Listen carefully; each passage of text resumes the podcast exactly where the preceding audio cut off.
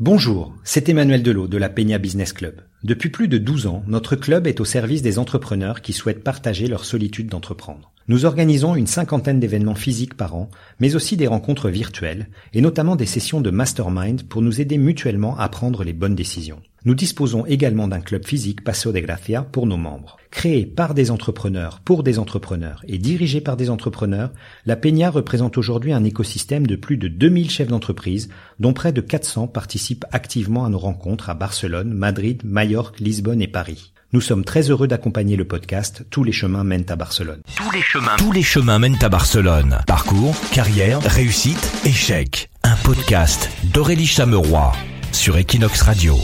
Mettre toutes les chances de son côté pour réussir son lancement, c'est ce que je retiens de ma conversation avec Benoît Ménardo, cofondateur de la start-up Payflow.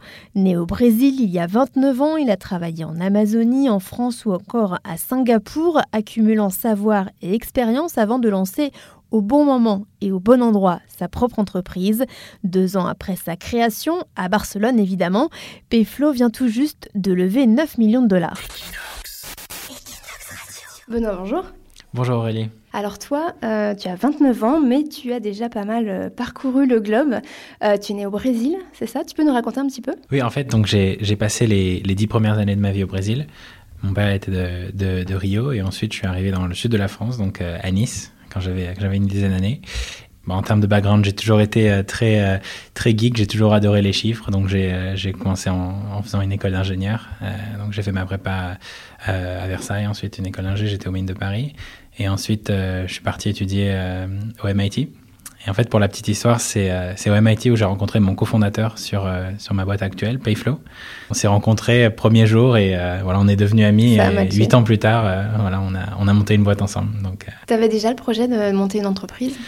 Je pense qu'il y, a deux types d'entrepreneurs. Il y a les entrepreneurs qui sont vraiment un peu rêveur en ayant euh, des idées formidables de changer le monde. Et je pense qu'il y a des entrepreneurs beaucoup plus euh, sur l'exécution, sur la partie euh, faire, faire que les choses se passent. Et je pense que je suis plutôt cette deuxième catégorie. J'ai jamais eu d'idées fantastiques. Enfin, j'ai toujours adoré regarder un petit peu ce qui se faisait et regarder en fait en termes de en termes de problèmes, enfin le, pain, vraiment c'est ça, l'idée de comment le résoudre. Et donc ça c'est quelque chose qui m'a toujours, voilà, qui, qui m'a toujours fait réfléchir à où est-ce que je pourrais résoudre des problèmes ou est-ce que je pourrais enlever de l'inefficacité À ce moment-là, lorsqu'on était tous les deux au MIT avec, euh, avec mon cofondateur, on, s'est rendu compte qu'aux États-Unis, les gens n'étaient pas payés une fois par mois, mais euh, étaient payés deux fois par mois, même certains quatre fois par mois, enfin une fois par semaine, et certains étaient même payés à la demande. Donc en fait, le modèle qu'on fait aujourd'hui existait déjà aux États-Unis il y a une dizaine d'années. Euh, et donc, quand on est, on est tombé amoureux de ce modèle, et donc on a dit, il faut le faire, il faut le faire, il faut le faire. Bon, il faut le faire, ça, ça a quand même pris huit ans. Hein. On a attendu que le marché soit, soit prêt pour ce, pour ce produit, et donc on l'a lancé, euh, lancé il y a un an et demi. Alors, on va revenir là-dessus, euh, parce que toi, tu as commencé en tant que salarié, du coup, tu as fait du conseil. Comment ça s'est passé? Quels ont été tes choix professionnels euh, au début? À la base, j'étais, enfin, j'étais très, euh, j'étais très technique, euh, geeky. Enfin, j'aimais, j'aimais bien, voilà, j'aimais bien la partie tech. Donc, j'ai fait, j'ai bossé dans pas mal d'industries différentes, même avant de faire du conseil. D'abord, j'ai fait du, du oil and gas, enfin, j'ai travaillé dans le pétrole. Euh, ensuite, j'ai travaillé euh, en tant que trader algorithmique à une époque où le, le trading haute fréquence était, euh, était populaire. Donc, encore une fois, très geek, je codais des, des algorithmes pour acheter et vendre des, des, choses sur le marché. Donc, ça, c'était à Singapour. Ensuite, j'ai monté une première, une première boîte en Amérique du Sud, enfin au Brésil, qui a pas marché, où on peut dire, euh, où j'ai appris plein de choses. Et je pense que juste après ça, une des choses que j'ai appris, c'était que voilà, il fallait que je développe un peu cette, cette, casquette business et pas seulement une casquette ingé.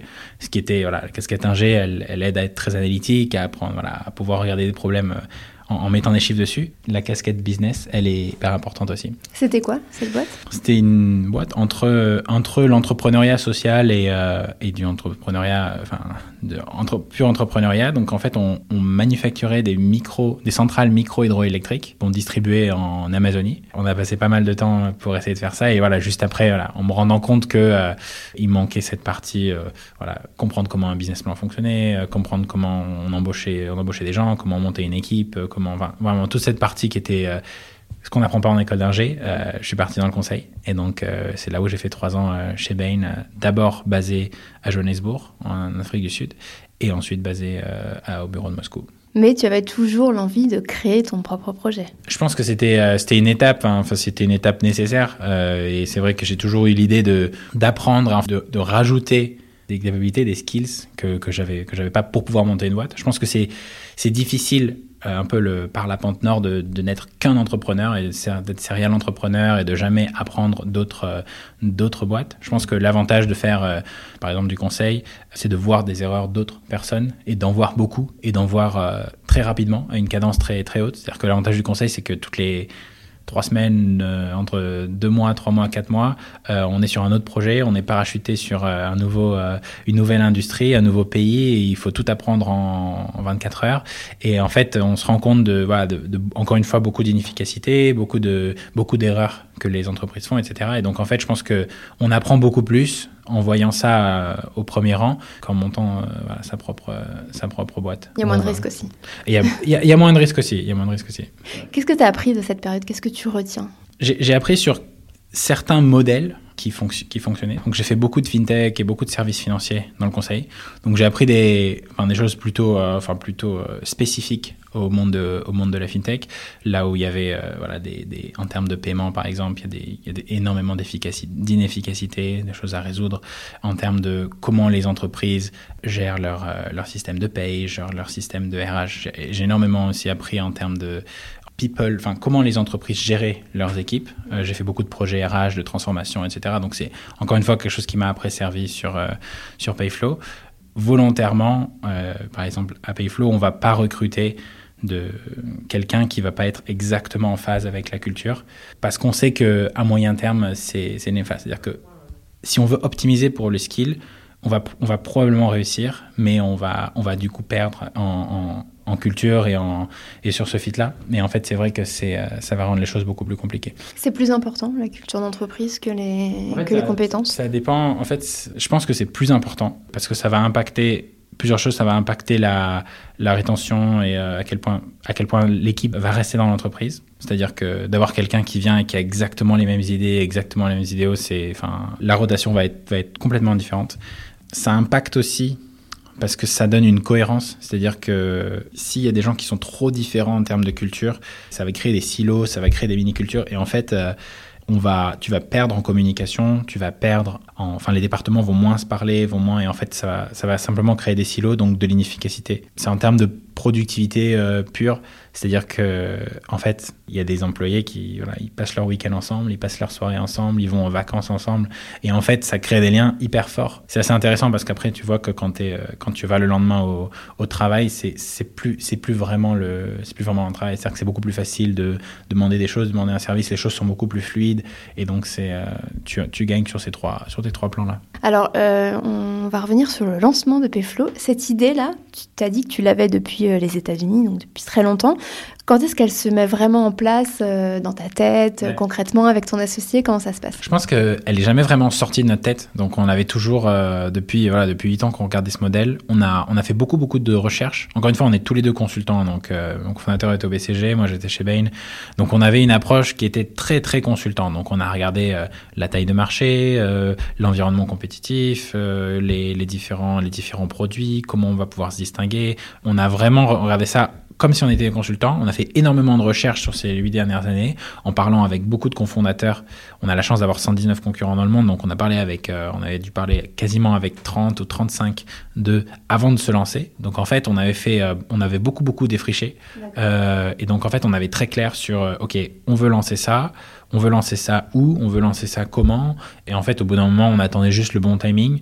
Et euh, moi, j'avais terminé mon, mon MBA, j'avais travaillé euh, chez Rocket Internet et mon cofondateur aussi, mais sur d'autres, deux, deux startups différentes. Moi, sur une startup du, B2, du B2B, lui sur une startup de B2C. Donc en fait, comme, comme Payflow, c'est un B2B2C, bah, le match était, était parfait aussi.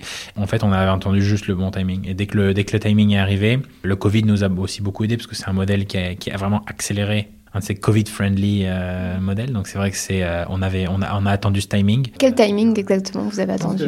Je pense que c'était un timing où, euh, où au tout début il y avait beaucoup d'incertitudes. En fait, nous on, on, on faisait, on recherchait hein, sur le marché jusqu'en peut-être février, mars de 2020, donc de l'année dernière, il y, a, il y a à peu près un an et demi. Et en fait, lorsqu'on a vu que En Espagne, vraiment, il y avait beaucoup de traction. Donc nous, on a vraiment lancé en Espagne en sachant qu'il y avait déjà de la concurrence et parce qu'il y avait de la concurrence. Donc c'était vraiment pas quelque chose qu'on voit de négatif, la concurrence, quelque chose qu'on voit d'extrêmement extrêmement positif parce que ça valide le marché, ça crée le marché, ça évangélise.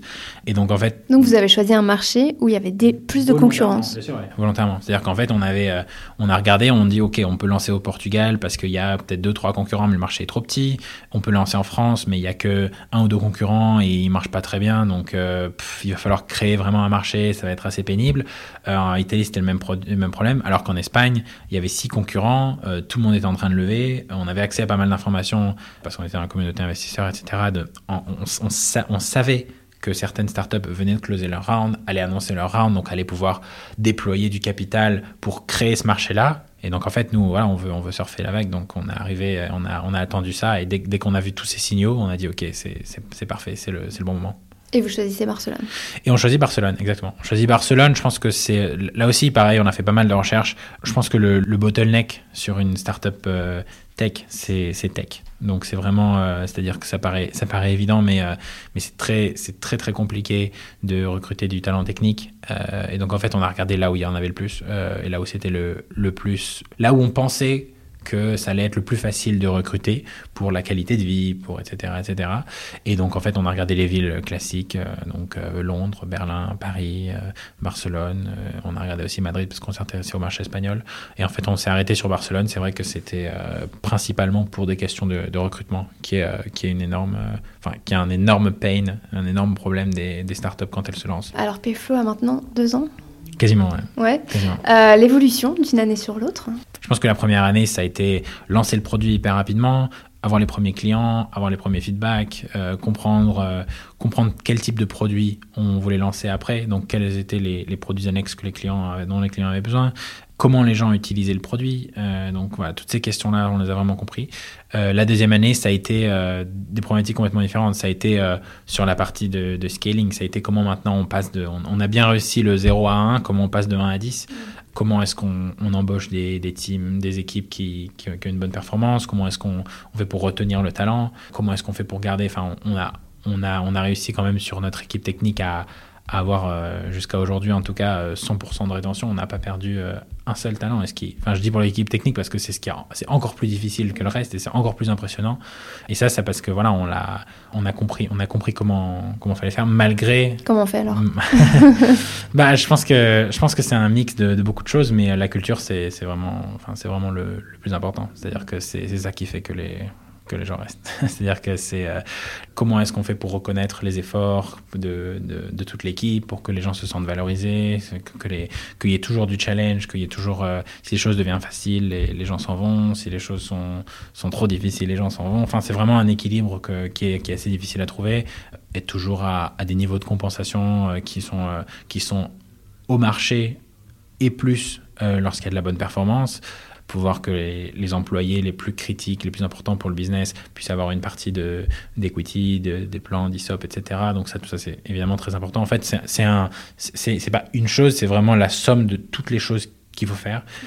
Et euh, c'est très difficile. Et c'est donc ça, ça a été un des, challenges de la, de la seconde année. Le, challenge de la seconde année, ça a été lever de la dette, quelque chose qu'on n'avait pas, on n'avait pas prévu que ça été si, si compliqué, mais on a levé, euh, on a levé un gros tour de dette en plus de, de notre tour en equity qui nous permet d'accélérer la croissance parce que du coup, on finance les, les salaires, euh, les, enfin les, on finance notre activité avec de la dette. Enfin, pas mal de challenges très différents. C'est un peu des challenges de, ok, maintenant on a on a bien compris comment faire les choses, comment on fait pour accélérer encore plus, comment on fait pour, euh, pour continuer à faire, euh, à faire ces, cette croissance en, 2022, en 2023. Tu avais gagné, euh, enfin Payflow avait gagné le, prix Entrepreneur Tech de la Chambre de commerce française de Barcelone. Est-ce que ça constitue des, prix, des récompenses? Est-ce que ça booste l'activité? Est-ce que ça donne une carte de visite? Est-ce que c'est bien de postuler pour des entrepreneurs? C'est capital. Enfin, c'est-à-dire que c'est hyper important. C'est important pour pour plusieurs raisons. Un, euh, ça motive l'équipe. C'est toujours important. Je pense que c'est important d'avoir, euh, que ce soit à des intervalles réguliers, que chaque euh, quelques mois, d'avoir un petit, un petit rappel qu'en fait, ils travaillent dans une boîte qui est. Il n'y a, pas mieux, en tout cas, pour cette, pour cette catégorie. Et, et donc, ça, c'est vrai que ça, c'est première, la première chose qui est importante. Deuxième chose qui est importante, évidemment, c'est en termes de, de marque, en termes de visibilité. Je pense que ça, c'est plutôt important sur la partie B2B, parce que nous, on travaille, on vend, on vend aux entreprises, évidemment. Donc, on est, on est très présent sur LinkedIn, on est, on est très présent sur les réseaux sociaux en général. Et donc, à chaque fois, ça nous donne une visibilité dans des cercles différents, dans des réseaux différents. Donc, ça, c'est assez, c'est assez important ça réconforte un peu les, clients qui se diraient bon tiens est-ce que je vais plutôt voir ce concurrent ou cet autre etc et en fait le fait qu'ils voient euh, tout le temps tout le temps tout le temps tout le temps tout le temps notre marque bah c'est ce qui fait que certains clients changent en fait. C'est une des raisons c'est marrant on a on a demandé aux clients pourquoi est-ce qu'ils choisissaient Payflow. Parce que c'est vrai souvent les investisseurs les gens demandent comment est-ce que vous différenciez et, en fait, comme on comme on savait pas vraiment, on est allé demander aux clients. Bah, je pense que, évidemment, on, on savait, mais il n'y a pas de meilleure réponse que celle du vrai client, parce que c'est lui qui dicte si les choses marchent ou pas. Donc, c'est ça, c'est ça que le marché, c'est ça que le marché dit. Et en fait, une des raisons, une des raisons, pas forcément mais une des, grandes raisons, c'était voilà, tout le monde est en train de mettre Payflow, il faut que je le mette aussi. C'est, c'est, ça devient une folie et tout, tout, le monde est en train de le mettre. C'est exactement. Et donc, en fait, c'est vrai que c'est pour ça, c'est, assez important l'idée de gagner des prix. Peut-être la troisième, c'est aussi sur euh, sur la communauté et la communauté investisseur et la communauté startup. Donc, c'est vrai que c'est, important d'avoir euh, d'avoir cette visibilité. En fait, il y a beaucoup de, il y a beaucoup de compétitions de start-up, il y a beaucoup de pitch start-up, il y a beaucoup de. Au final, comme beaucoup de choses dans la vie, c'est, euh, je dis souvent, c'est un, volume game, c'est un, jeu de, un jeu de volume. Il faut, il faut, il faut, il faut, il faut faire tout. Quoi. Donc en fait, euh, il n'y a pas de, a a pas de solution miracle. Il faut, tout faire. Et puis si on a 3% qui marche, bah, en faisant 30 euh, fois plus, on a quand même 3%, mais ça, ça marche mieux. Un truc qui était, qui était très, très populaire en, Asie quand je travaillais en Asie, c'est en fait très tôt d'avoir ce qu'on appelle euh, Founders Office, donc en fait comme une équipe qui, qui travaille sur n'importe quel sujet qui sont pas les sujets de, de du jour le jour, euh, c'est pas vente, c'est pas euh, c'est pas opération, c'est pas finance, c'est pas RH, c'est rien de tout ça, mais c'est des sujets où en fait si moi, en, en tant que, cofondateur, j'avais 10 fois plus de temps et j'avais des journées de, 240 heures exactement, je le ferais volontiers, mais comme j'ai pas 240 heures, j'en ai que 24 par jour et je j'ai pas le temps. Et donc en fait, on, a une, on avait une équipe et on a toujours une équipe très forte qui nous aidait à faire énormément de choses. Et une des, une des choses que, les, que cette équipe faisait, c'était de, justement d'aller sourcer, d'aller chercher des compétitions start-up, etc., de postuler, de faire les dossiers, parce qu'au final, c'est enfin, à peu près toujours les mêmes dossiers qu'on fait. C'est à peu près toujours. En fait, une fois qu'on en a fait euh, trois, on en a fait, on les a tous fait. En fait, on postule à tout, et donc tous les, euh, tous les mois, on devait postuler, je sais pas, 10, 15, 20, et donc évidemment, il y en avait peut-être euh, peut-être ou quatre qui nous invitaient, il y en avait peut-être sur les quatre une qui fonctionnait tous les mois ou tous les deux mois. Et en fait, quand on, quand on y réfléchit, il n'y a rien d'exceptionnel là-dessus, sauf que évidemment, si on attend que les, les gens viennent pour nous demander euh, si on veut participer, bah, on, en a, on en a 100 fois moins. Donc, donc euh, voilà. Merci beaucoup, euh, Benoît, pour, pour tout. Pour tout cette, ce parcours, ces conseils. dernière petite chose, peut-être est-ce que tu as un dernier conseil pour les entrepreneurs qui s'installent à Barcelone ou peut-être toi une source d'inspiration, un podcast que tu écoutes, un livre qui t'a marqué, un, petit dernier conseil à, à nous lâcher?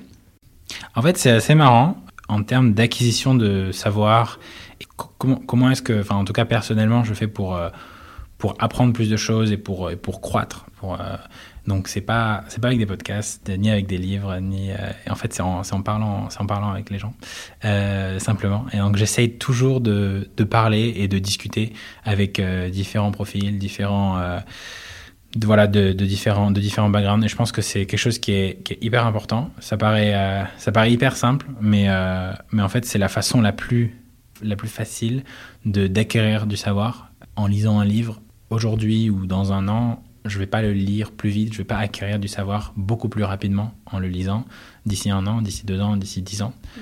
Alors qu'en fait, en, en, parlant avec euh, de personnes, de plus de diversité, de plus de, cercles différents, de différents, de différents pays, de différentes industries, je vais acquérir beaucoup plus de savoir. Et ça, et ça c'est beaucoup plus scalable. C'est-à-dire que ça, dans, dans 10 ans, les personnes avec qui je parlerai seront très différentes de celles avec qui je parle aujourd'hui, qui étaient très différentes de celles avec qui je parlais il y a 5 ans.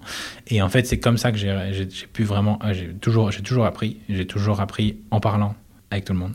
Et donc, j'essaye toujours de me forcer à, euh, toutes les semaines, euh, peut-être une ou deux personnes différentes qui me contactent, que je contacte, que je me dis, tiens, euh, j'ai envie d'apprendre qu'est-ce que c'est que voilà, le growth, qu'est-ce que c'est que le marketing, comment est-ce qu'on fait voilà, sur la partie, la partie RH, comment est-ce qu'on lève des fonds, comment est-ce qu'on fait. Et en fait, j'ai toujours, j'ai toujours acquis l'information en parlant avec des gens, un peu comme des, des mentors, des experts exactement, parce qu'en fait, eux, ils parlent avec beaucoup de gens.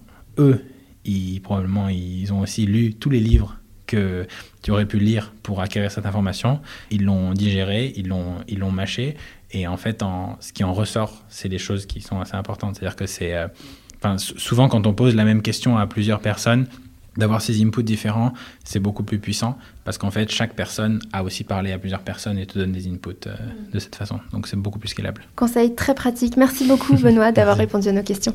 Merci. Tous les chemins, tous les chemins mènent à Barcelone. Parcours, carrière, réussite, échec. Un podcast d'Aurélie Chameroy sur Equinox Radio. Merci d'avoir écouté cet épisode jusqu'au bout. N'hésitez pas à le partager autour de vous. Vous pouvez aussi nous laisser une note et des étoiles et des commentaires sur Spotify et Apple Podcast. C'est bon pour l'algorithme et donc pour la diffusion.